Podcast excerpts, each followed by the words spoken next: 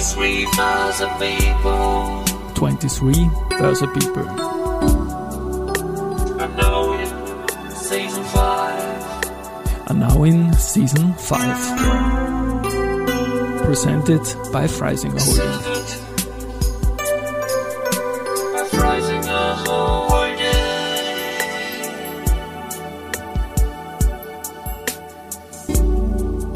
Ja, herzlich willkommen wieder zur Serie 23 Börse People und diese Season 5 der Werdegang und Personality Folgen ist presented by Freisinger Holding AG. Mein Name ist Christian Drastil, ich bin der Host dieses Podcasts und mein dritter Gast in Season 5 ist Rudi Kreinix, regelmäßiger Vordenker mit nachhaltigen Ansätzen für morgen und Leiter Öffentlichkeitsarbeit und Marketing der VBV-Gruppe. Lieber Rudi, herzlich willkommen bei Ja. mir im Studio. Herzlich willkommen, lieber Christian. Servus. Du hast es ja nicht weit gehabt, so ein bisschen schräg über den Donaukanal drüber. Wir sind, glaube ich, an Kilometer Luftlinie, kennen uns auch schon 20 Jahre plus, sage ich jetzt mal. Und ja, bei dir hat es begonnen, 1998 hast du eingetragen auf LinkedIn als Autor oder was auch immer bei der Presse. Das wusste ich nicht. Erzähl doch mal über diese Zeit, bitte. Naja, das ist relativ leicht äh, zu, zu erzählen. Ich habe Betriebswirtschaft in Graz studiert äh, und äh, ich gestehe, das Betriebswirtschafts Betriebswirtschaftsstudium war jetzt am Anfang eher trocken. Und weil mir das irgendwie zu langweilig geworden ist, habe ich nebenher begonnen, in diversen ÖH-Medien zu schreiben. Und mit der Zeit bin ich drauf gekommen, das geht gar nicht schlecht und habe dann eigentlich schon als Journalist gearbeitet und über den einen oder anderen Schritt bin ich dann irgendwann in der Presse gelandet. Zuerst nur ein Praktikum und dann der Chefredakteur hat damals gesagt, na ja, dann könnten Sie ja noch ein bisschen länger schreiben. Äh, Und so habe ich ein paar Monate über den Sommer geschrieben und hätte mich nicht das Bundesheer geholt, wäre ich vielleicht heute noch dort. Das war ähm, wirklich spannend. Das war gerade das äh, Jubiläum der Presse damals. Ähm, wirklich schöne Zeit. Ja. Und welches Ressort oder Querbeet am Anfang mal? Querbeet, also von der Chronik bis in die Außenpolitik, ein bisschen Europa, ein bisschen Wirtschaft. Ähm, ich habe immer noch in Erinnerung die Stunden, die ich mit der Lewinsky-Affäre zugebracht habe. Äh, keine leichte Geschichte. Das haben wir noch nie gehabt in dem Podcast. Wir haben schon viel gehabt in den 90er Jahren, neuer Markt, E-Stack und so weiter, diese ganze New Economy Bubble, aber die Lewinsky-Geschichte, die ist neu in der Folge 90. Ja, wollen wir jetzt nicht im, im Detail erklären, aber kann ich mal journalistisch auch herausfordernd vorstellen. Und ja, dann haben wir uns irgendwann einmal kennengelernt, da war ich beim Wirtschaftsblatt und du warst nicht mehr Journalist und erzähl doch, wie wir uns dann kennengelernt haben. Ich war ja beim Wirtschaftsblatt nur in einem Team und wir haben uns ja nur peripher begegnet. Genau, also wir sind uns äh, vor allem virtuell untergekommen. Ich habe dich, äh, ich, ich habe dann äh, das Studium fertig gemacht und bin durch die Kommunikation in die damals größte Agentur, in die Publico gekommen mit dem Zigarrenclub. Das war für mich als, als, als junger Mitarbeiter unheimlich spannend und da war natürlich auf dem Verteiler oder den Verteilern, das war ja unser unser wichtigstes war immer das Wirtschaftsblatt mit drauf. Und Schön. beim Wirtschaftsblatt war der ein Redakteur, der mir sehr oft vorgekommen ist, den ich auch bei jeder Gelegenheit wahrscheinlich angerufen habe, kommen Sie eh zu Pressekonferenzen. Ähm, ich könnte mich nicht erinnern, dass ich dich oft gesehen hätte bei Pressekonferenzen. Na, das ist aber nie meins gewesen. Aber Zigarrenclub auch so eine Geschichte. Irgendwie mein Chef damals, den lassen wir jetzt lieb grüßen, den Wolfgang Zeckert. Der Sehr war, gern, hey, ja. komm da mit, Christian, komm da mit. Ich, ich, bin, äh, ich muss noch Sport machen, damals noch halbert aktiv irgendwie, um Gottes Willen, ja. Aber war, war eine coole Zeit eigentlich, ne? Das war unheimlich spannend. Also die Vorträge, Top-Politiker, Top-Wirtschafter ähm, im kleinen Kreis, damals noch mit, mit wirklich, ähm, das waren ja wirklich Zigarren, da hat man ja wirklich geraucht. Genau. Kann man sich heute gar nicht mehr vorstellen. Die Luft war zum Schneiden. Äh, es war äußerst spannend, aber ja, es war schon top. Und das war Publikum, ne? Das war Publikum, genau. Das war noch die Publikum von Wolfgang Grusam und von Markus Schindler. Äh, und Große Namen in der Kommunikation, muss man sagen, ne? ja, Leute, von denen man sehr viel lernen konnte. Und du warst lange Jahre eigentlich im Umfeld der Publico, die hat da verschiedene Brandnames dann irgendwie gehabt. Ne? Diese Zeit war wie für dich, ich denke, hochspannend, oder? Wir haben ja eine super Phase in der österreichischen Wirtschaft gehabt in den Nullerjahren. Ich messe das immer an an ATX, also wie eine Rakete nach oben gegangen. Wie ist das damals in der Agenturzeit gewesen für dich? Es war eine unheimliche Wachstumsphase. Das hat als erstes bedeutet, dass ich so vom Assistenten zum Seniorberater auf mehr gearbeitet habe, als ich mir jemals vorstellen konnte. Äh, Also da ist man nicht um sechs, sieben am Abend aus dem Büro gegangen, ganz im Gegenteil. Die Lichter in der Neulinggasse waren immer an. Ähm, Aber es war unheimlich spannend. Also wir haben wirklich viel, viel gemacht. Ähm, Mit großen Kunden wie mit der Kapsch-Gruppe äh, oder mit Microsoft wirklich spannende Sachen gemacht. Ähm, natürlich auch die eine oder andere Krise. Ich denke, der 9-11 ist reingefallen in die Phase gleich am Anfang. ähm, und dann später auch diverse Bankencrashes und so. Aber es war insgesamt eine unheimlich spannende Zeit, wo viel neu gemacht worden ist. Mhm. Du hast Kapsch erwähnt, da gab es ja in dieser Phase auch von einem Unternehmen der Kapsch-Gruppe, nämlich von der Traffic.com, im Jahr 2007 ein IPO. Hast du da auch irgendwelche Memories daran? Ich habe es mitbegleitet, ähm, kommunikativ gab es natürlich auch andere Leute rundherum, äh, aber ich habe die Kapsch-Gruppe als, als Senior-Berater betreut und es war auf der einen Seite für mich super spannend reinzutauchen, wie läuft ein IPO ab. Das mhm. war ja ähm, für mich doch Neuland. Trotz Wirtschaftsstudium hat man das nicht so miterlebt. Ähm, auf der anderen Seite war es natürlich auch ein Thema, äh, wir haben ja da drei, vier Anläufe genommen, bis der endlich soweit war und bis wir dann endlich die Glocke läuten können, konnten. Ja. Äh, da war man dann schon auch sehr froh. Aber es war wirklich ein sehr tolles Erlebnis. Und die Capsch Trafficom hat sich ja dann sehr, sehr schön entwickelt. Absolut. Obwohl sie gerade noch gekommen ist, so wie die Strabag auch in dem Jahr, weil danach ging jahrelang nichts mehr mit Lehman natürlich, ja. Und es waren die goldenen Jahre zu Ende und die, die Capsch Trafficom und die Strabag haben es gerade noch geschafft, ihr IPO durchzuziehen. Ähm, PwC ist auch so ein Name, den verbinde ich mit der Wirtschaftsblattzeit irgendwie, mit diesen Austrian Leading Companies. Warst du da auch irgendwie dabei? Ja, ich habe die, die BWC, die PricewaterhouseCoopers, viele Jahre lang betreut, äh, den, den Fritz Rödler unterstützt, äh, sehr, sehr spannende Persönlichkeit. Äh, und wir haben da mit dem Wirtschaftsblatt viele Jahre den, den Wettbewerb Austrian Leading Companies äh, mit begleitet. Top-Sache, wirklich ja. eine Top-Sache, wo man ist Österreich, jetzt noch vergeben worden, vor wenigen Tagen von der Presse auch. Ne? Genau, wird von ja. der Presse jetzt gemacht, war damals eben Wirtschaftsblatt und das war wirklich österreichweit mit dem Contest. Das war immer eine sehr interessante Geschichte, was da für Unternehmen gekommen sind. Ja. ja. spannend. Und sonst noch irgendwas, eine Bank vielleicht aus dem, aus dem Zusammenhang der Nullerjahre, aus dieser Agenturzeit? Aus dieser Agenturzeit kann ich dann zum Schluss äh, eigentlich nur ja, doch, die erste Bank, die erste Bank Group habe ich dann später, später auch betreut, aber das war schon gegen Ende meiner Agenturzeit, ähm, war aber damals natürlich jetzt dann nach Lehman schon und die erste damals äh, auf einem sehr, sehr spannenden Kurs und, und äh, mit einem CEO, der halt wirklich beeindruckend war. Ja. Das war kommunikativ, vor allem in Osteuropa schon was Besonderes. Mhm, ja. Das ist ja damals wirklich alles super gelaufen eigentlich auch für die Banken. Und du hast dann die Seiten gewechselt und nicht zurück in den Journalismus, sondern bist in den großen Bereich Pensionskassen, Vorsorgekassen gekommen dann. Das war schon in den Zehnerjahren und da war die Station einmal Valida Holding. Jetzt nutze ich die Gelegenheit, dass ich da einen, einen Experten aus, aus, aus dieser wichtigen Ecke der Veranlagung bei mir habe und sag mal, Valida Holding zur VBV-Gruppe kommen wir dann natürlich noch als Hauptpunkt. Wo gehört die dazu? Zu welchen Playern? Na, die Valida ist äh, genauso wie die VBV ein Anbieter von äh, betrieblicher Altersvorsorge mit auf der einen Seite Pensionskasse, auf der anderen Seite Vorsorgekasse. Jetzt für all die, die es nicht wissen, und ich habe auch lange dazugehört, äh, betriebliche Altersvorsorge, sprich Pensionskassen, das ist eine Zusatzpension, mhm. ja, die man äh, über eine Betriebsvereinbarung bekommt. Das heißt, das Unternehmen schließt den Vertrag ab, nicht ich als Einzelner. Äh, und wenn ich dann in Pension gehe, bekomme ich dann eine Zusatzpension ausbezahlt. Äh, und äh, die Vorsorgekassen, auch wenn sie sehr ähnlich klingen, sind was anderes. Das ist die Abfertigung neu. Das heißt, mhm. jeder von uns, der, der quasi irgendwo arbeitet, wenn der den Job wechselt, gekündigt wird, kriegt er dann später eine Abfertigung ausbezahlt. Früher war das so, dass das die Betriebe gehabt haben. Jetzt seit 2003 ist das in Vorsorgekassen gemacht, ist ein Obligatorium. Mhm. Und die Valida, die durch so zu Raiffeisen und Unica in die Richtung gehen, oder? Stimmt, das habe ich jetzt ja. vergessen, vor lauter erklären. Äh, die Valida gehört zur Raiffeisen Aber ich bin da dankbar für die Erklärung auf jeden Fall. Das hätte ich auf jeden Fall genutzt, die Chance, wie gesagt. Ja. Genau, ja. und äh, Valida gehört zur Raiffeisen Bankengruppe und äh, dort habe ich dann im Jahr 2013 angedockt ähm, als, als äh, Leiter der Öffentlichkeitsarbeit ähm, eigentlich mit damals knapp 38 relativ spät für die Raiffeisen-Gruppe, wo man normalerweise schon früher beginnt, aber war durchaus ein sehr, sehr schöner, sehr, sehr schöner Arbeitsplatz, wo man viel machen konnte. Es ist ja damals genau losgegangen, als du in diese Gegend gekommen bist, der, der Veranlagung, äh, dass plötzlich immer weniger Zinsen gegeben hat. Ne? Staatsschuldenkrise und so weiter. Das, Wir das reden jetzt nicht, nicht über. Mir. Das lag nicht Hast du da nicht irgendwie gekattet? Nein.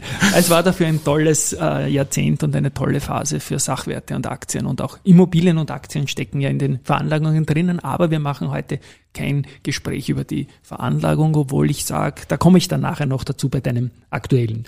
Zwischenstation in Vorstandsnähe bei der RZB, als die noch nicht Raiffeisenbank International hieß? Naja, die, die gab's äh, damals ja logischerweise auch schon, aber ja. damals gab's eben noch ein, ein noch nicht äh, gemerged, eine, ja. eine andere, nämlich die Raiffeisen Zentralbank mhm. äh, als eigenes Institut und dort habe ich äh, für ein bisschen mehr als ein Jahr äh, den, den äh, Generalanwalt und den Generaldirektor Dr. Walter Rothenstein unterstützt in der, in der Vorstandskommunikation. Ähm, das war wirklich eine sehr beeindruckende Tätigkeit wenn man bei einer so großen Bank da in der Kommunikation, also nicht in der Pressearbeit, sondern wirklich in der Vorstandskommunikation helfen kann. Äh, das war schon ein eigenes Erlebnis für sich. Ähm, und äh, noch dazu in den 2015, 2016, wo ich das gemacht habe, waren ja auch sehr, wirklich sehr, sehr spannende Zeiten für Banken. Schon damals mhm. waren die ersten Stresstests, die da kommen sind und äh, etliche andere Themen. Also das war, war schon kommunikativ herausfordernd. Und ich glaube, der Dr. Rotensteiner hat sich dann letztendlich verabschiedet, in den Ruhestand gegangen oder und du hast auch gewechselt zum jetzigen Arbeitgeber? Zur äh, ich bin schon vorher gegangen. Okay. Äh, Dr. Rottensteiner war dann noch länger dort, äh, aber ich habe einfach die Gelegenheit bekommen, zu meinem früheren Chef, also war ja bei Andreas Zakostelski schon in der Valida und der ist dann in die VBV und hat einfach einmal angeboten, ob ich da nicht mitkommen möchte und nachdem ich sehr gern mit ihm arbeite, mhm. ihn als, als Vorstand und Kommunikator sehr, sehr, sehr schätze, habe gesagt, na, das probieren wir, das schauen wir uns an. Äh, und bin damit zum Marktführer gekommen, was natürlich auch wieder was Spannendes ist. Ähm, die VBV-Gruppe ist, ist klare Nummer eins bei der, bei der Abfertigung neu und bei, der, bei den Pensionskassen mhm. und gehört äh, da jetzt, aber ist eine andere, äh, quasi eine andere Ebene, gehört zur Wiener Städtischen, zur Erste Bankgruppe beziehungsweise Bank Austria und Beamtenversicherung. Das heißt, mhm. die, die sind also quasi die direkte Konkurrenz zur Raiffeisen. Damit sind wir bei deinem aktuellen Job auch. Das ist dann letztendlich gewachsen über die Jahre. Du bist eigentlich jetzt im siebten Jahr, glaube ich, hier und auch mit Zakostelski immer ein, ein Team quasi gewesen. Jetzt hilf uns kurz, was heißt VBV? naja, äh, ehrlicherweise muss ich sagen, äh, das frage ich mich auch noch immer. Nein, Scherz beiseite. VBV ist ein, ein äh, Name, der einfach entstanden ist, wo aber die einzelnen Buchstaben nur als Logo dastehen und es keine wirkliche Erklärung dahinter gibt. Wir haben in den letzten Jahren gesagt, da müssen wir was dazu tun, weil es fragt jeder. Es will jeder wissen, was ist denn das Geheimnis? Ich meine, jetzt könnte man sagen, das Geheimnis ist der Erfolg des Unternehmens, aber wir haben dann noch gesagt, wir laden das Ganze mit einem Claim auf und haben seit eineinhalb Jahren ähm, VBV ihre Vorsorge im grünen Bereich. Mhm. Ja, das spielt auf der einen Seite, wenn was bei uns im grünen Bereich ist, ist erfolgreich, aber auch auf die Nachhaltigkeit an und damit versuchen wir den Namen ein bisschen zu erklären. Ja, na wunderbar, danke auch dafür und Nachhaltigkeit, wenn man eure Homepage besucht oder eure Aussendungen in der Chronologie verfolgt, ist ein Riesenthema bei euch äh, geworden. Ihr habt auch einen Podcast dazu gemacht, so quasi dein Baby und ich spiele da kurz was ein. Das kennst du sicher, Heute ja. schon vordenken mit Nicht dem deine Stimme für nachhaltige Ansätze für morgen. Präsentiert von der VBV Gruppe. VBV. Ihre Vorsorge im grünen Bereich. Herz Gut. Und dazu jetzt auch ein paar Worte bitte. Seit wann gibt's das und was war die Idee dahinter und wie zieht ihr das auf? Wir haben, ähm, also muss ich einen Schritt zurückgehen, sagt er, vor dem Podcast war der Diskurs oder ist der Diskurs entstanden. Den gibt's ja äh, immer noch. Den ne? gibt's immer noch und den haben wir quasi aus. Dann bleiben wir kurz beim Diskurs, bitte. Genau, ja, haben wir aufgrund danke. des, haben wir aufgrund des äh, der Corona-Pandemie quasi damals geswitcht. Wir hatten nämlich ein fixfertiges Konzept und das war auch schon eingeladen. Äh, und in dem Moment, wo wir loslegen wollten quasi, ähm, also eingeladen waren, die Sprecher waren schon zusammengestellt, mhm. in dem Moment, wo wir loslegen wollten, kam Corona. Mhm. Und ich habe dann innerhalb von wenigen Wochen mit der, mit der Gabi Faber-Wiener, das ist meine äh, Beraterin, die wirklich genial im Nachhaltigkeitsbereich unterstützt, das Konzept umgebaut auf digital und dann entstand der Diskurs. Ja, ähm, und wir haben über die vielen Folgen, mittlerweile haben wir 19 Folgen, äh, gemerkt, es ist jedes Mal so, dass nicht genug Zeit ist. Und man kann aber einen Diskurs nicht auf fünf Stunden anlegen.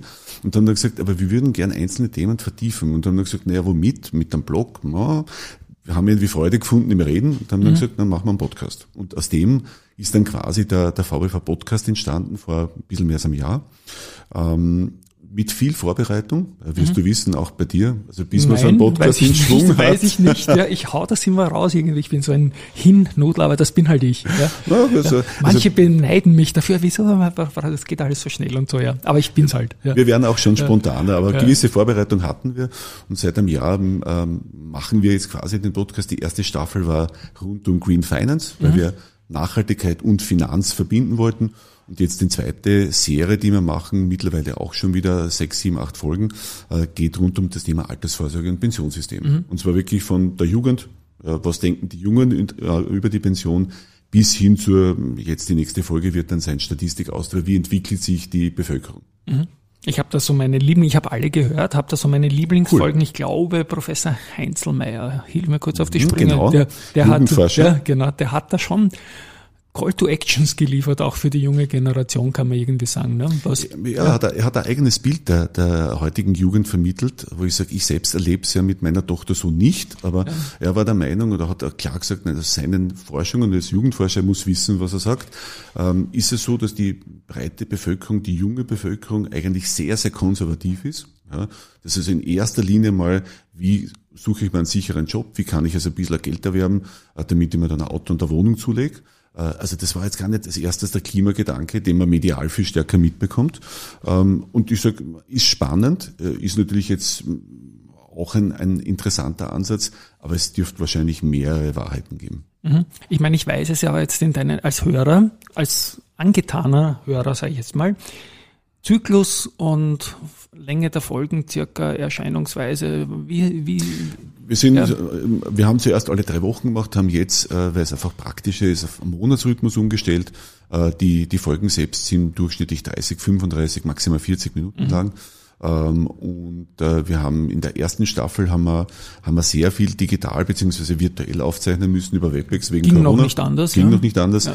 Ich liebe es, dass wir jetzt real Aufzeichnungen machen können. ist einfach so viel netter. Ja. Äh, Und es entstehen einfach viel bessere Gespräche. Ja, also ich bin da auch so ein Verfechter. Kommt bitte zu mir, dann können wir auch Schmäh führen und es ist irgendwie wie, wie wenn man liebe, alte, junge, gebliebene Freunde trifft.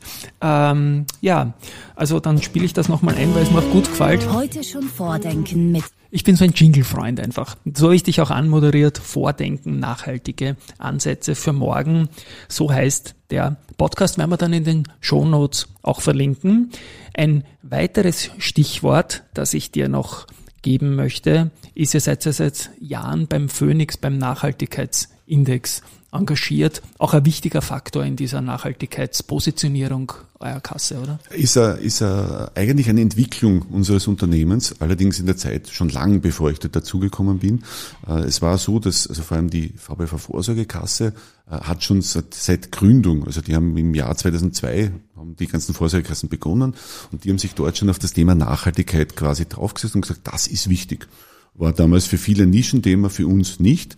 Äh, Und nach wenigen Jahren, wo man gesehen hat, also auch mit einem eigenen Ethikbeirat gearbeitet, den wir bis heute haben, hat man gesehen, naja, es ist aber schon auch wichtig, dass man nicht nur als Unternehmer nachhaltig ist und dass man nachhaltig investiert, sondern dass man auch andere dazu anregt. Und wie kann man das besser? Wir haben uns einen Partner gesucht, einen sehr guten Partner, die Wiener Börse, und haben gesagt, wir machen den ersten österreichischen Nachhaltigkeitsindex. Und das ist der Phoenix, der heißt der VBV Österreichischer Nachhaltigkeitsindex, wo jedes Jahr auch wirklich die nachhaltigsten Unternehmen Also ausgezeichnet das werden. V ist von VBV. Das kommt vom VBV, Okay, genau. danke dafür auch. Ja. Und deswegen klingt es ein bisschen komisch, weil Phoenix wird, müsste man Ja, also eigentlich gutes Wortspiel irgendwie. Neudeutsch ein bisschen Ja. anders schreiben. Ja, ja. Äh, aber an und für sich kommt das von uns. Wir haben ja auch den Smile-Wort gemeinsam gemacht, den schreibt man auch nicht ganz richtig vom nicht Smile, sondern Smile. Hat auch seine Bedeutung so für Finanzblogger und so weiter. Auch danke für, für, für diese Kooperation auf jeden Fall. Und ich komme noch äh, zu einem weiteren Punkt. Äh, wenn man beim Marktführer ist, dort in der Kommunikation, im Marketing, dann ist man auch nicht weit weg vom Fachverband und da hast du auch irgendwas zu tun, oder? Genau, also ähm, ich mache ähm, oder unterstütze eigentlich seit vielen Jahren über meinen, meinen Vorstand, Andreas Dakosteski ist ja auch Obmann des Fachverbands der Pensions- und Vorsorgekassen, so heißt er mittlerweile seit, seit eineinhalb Jahren, äh, und unterstütze dort also das sehr engagierte Team in der Kommunikation. Und du unterstützt auch die FH St. Pölten mit Input. Ja, das ist, das ist allerdings jetzt, äh, hat mit der VBV oder, oder quasi mit meinem Hauptberuf gar nichts zu tun, sondern ich habe äh, schon vor vielen Jahren gesagt, also vor allem nach meinem MBA, äh, die Uni- und FH-Atmosphäre, die ist schön. Die Ja. ist mir irgendwie abgegangen und habe dann gesagt, nö, da könnte man doch auch was machen und unterrichte jetzt seit 2015, habe ich in St. Pölten angefangen und in der, an der Fachhochschule in Eisenstadt unterrichte ich sogar schon länger, seit 2012, glaube ich, soweit ich mich erinnere, äh, und mache dort Unterstützung äh, in der Ausbildung von Kommunikations- und Marketingleuten. Also in St. Pölten sind es konkret, ist der Bachelor für, für Kommunikation. Das heißt, es sind junge PR-Leute, die nachkommen äh, und die man auch dann ein bisschen in Richtung Wirtschaft und, und Finanz vielleicht auch ein bisschen begeistern kann. Und da geht's aber auch nicht um Veranlagungsthemen, sondern überhaupt, was ist das überhaupt? Was ist eine Pensionskasse? Was ist eine Vorsorgekasse? In diese Richtung. oder? Nehme ich an? Ga- Nein, nein. Ganz anders. Also das, das pflichte ich schon immer wieder mit ein, aber im Großen und Ganzen geht es da wirklich darum, dass ich den Leuten beibringe, wie, äh, also auf der einen Seite Konzepte und Instrumente der PR, also wie also doch PR. mache ich wirklich PR, Mhm. also wie schreibe ich einen Pressetext oder wie muss eine Pressekonferenz, wie muss eine virtuelle Pressekonferenz stattfinden. Und dann gibt's den Themenbereich Spezialbereiche der PR, da haben wir so Gorilla-PR, internationale PR, also querbeet, bis zum Lobbying, bis zu Public Affairs ist da ziemlich alles drin. Aber ich gestehe, Pensions- und Vorsorgekassen kommen schon manchmal als Thema mit vor, Mhm. aber sie sind da jetzt eher am, am Rande mit dabei. Na gut, jetzt habe ich da einen Experten in der, in der, in der, in der, in der Veranlagung letztendlich, auch wenn wir nicht über die Veranlagung sprechen heute und in der PR. Und jetzt wissen wir natürlich, dass es solche Jahre und solche Jahre in der Veranlagung gibt und 2022 war das fürchterlichste Jahr am Anleihenmarkt seit ewig und auch der Aktienmarkt hat aus bekannten Gründen, Teuerung, Krieg und so weiter, nicht so funktioniert. Und da gibt's halt oft einseitige Berichterstattung. Wie gelingt es dann, das auch historisch einzureihen? Weil in the long run sind ja die Ergebnisse gut und die VPV liegt besser auch als, der, als die anderen. Ich glaube, das Wesentlichste ist, dass man tatsächlich auf den, auf den äh, Langfristblick hin, hinweist. Ähm, Veranlagung gerade bei betrieblicher Altersvorsorge ist kein Thema von Wochen und Monaten. Äh, Da geht es um viele Jahre, wo angespart wird und es geht auch um viele Jahre, wo dann ausgezahlt wird, zumindest bei den Zusatzpensionen. Äh, Das heißt, man muss sich die Langfristperspektive anschauen und die ist sehr, sehr positiv. Das sieht man aus der Branchensicht und das sieht man bei der VBV. Äh, Also das muss man, glaube ich, auseinanderhalten. Es gibt natürlich, äh, wir wissen, Bad News, a Good News. Das heißt, wenn Genau. es einmal ein schlechtes Quartal oder wenn es einmal ein schlechtes Jahr gibt, äh, dann muss man das auch aushalten. Also wir als Unternehmen, dass dann auch einmal Kritik kommt. Aber an und für sich, da muss man auch, also ich bin ja nicht der Veranlager, das muss ich richtig stellen, sondern unsere, unsere beiden Veranlagungsteams sind erstklassig und exzellent. Äh, Die bewundere ich dafür, ich kann das privat so nicht. Ja, ähm, und die machen einen guten Job. Insofern muss ich sagen, langfristig passt es. Ja, dann sage ich auch sorry, das wusste ich, dass du nicht der Veranlager bist, aber als Sprecher eurer Veranlager da irgendwie habe ich dich da reingezogen, weil bei mir ist, bleibt dann immer so der fade Beigeschmack, weil man nicht wirklich reagieren kann und das historisch einreihen. Da hat man dann kurzfristig halt die Schlagzeile auch, aber so ist es halt einfach. Ja. Es ist auch oft ein bisschen schwierig zu erklären. Ich erinnere mich, also jetzt in diesem Jahr ist es, glaube ich, den meisten Medien durchaus verständlich, warum das letzte Jahr schlecht war. Ja. Äh, Wir haben äh, auch ein nicht so erfolgreiches Jahr 2019 vorstellen müssen, also das 2018er war nicht so toll. Mhm. Äh, Und da war es so, dass aber die durchschnittliche Wirtschaftssituation und auch das ganze Umfeld Haben wir noch war keine ja, Pandemie gehabt war und keine so? Pandemie, Ja, nichts, das genau, war ganz ja. normal. Allerdings, dass die Börsen massiv nach unten gegangen sind, Ja. das war den meisten Journalisten nicht so im Gedächtnis. Und das Erklären, ja warum denn und wieso denn und was denn überhaupt, das war relativ schwierig damals, ja, weil leider der durchschnittliche Österreicher nicht unbedingt so viel sich mit Börsen beschäftigt. Ja, und es ist auch eine gute Auflage für politischen Bias natürlich, wenn man die Kapitalmärkte einfach Quot-Definitionen verteufelt irgendwie. Wie auch immer. Du, danke auf jeden Fall. Ich habe noch eine Frage, die ich meinen Gästen sehr, sehr gerne stelle. Hast du irgendeinen Tipp für junge Leute, die in den Job einsteigen wollen, im weitesten Sinne Wirtschaft, Medien, Kommunikation? Wie geht man das am besten an heutzutage? Naja, auf der einen Seite, ähm, das muss ich auch fast sagen, aber das sage ich aus Überzeugung, äh, ich habe ja noch Kommunikation quasi selbst erlernt, indem ich einfach geschrieben habe und dann Reden gemacht habe und gesprochen habe. Äh, Heutzutage gibt's erstklassige Ausbildungsstätten an Fachhochschulen, da kann man es lernen. Äh, Das ist einmal Zum das, Beispiel St. Pölten. ne? Zum Beispiel St. Pölten und viele andere. Ähm, aber es gibt natürlich auch das Zweite, wo ich sage, wenn man reinschnuppern will, die meisten Agenturen sind da recht offen. Äh, ich habe mit den meisten großen Agenturen eine sehr gute Gesprächsbasis und kenne die Leute und schätze die Leute sehr. Das heißt, Agenturen sind eigentlich eine super Lehrwerkstatt. Äh, Ich hätte nie so viel gelernt, wenn ich nicht dort etliche Jahre gewesen wäre.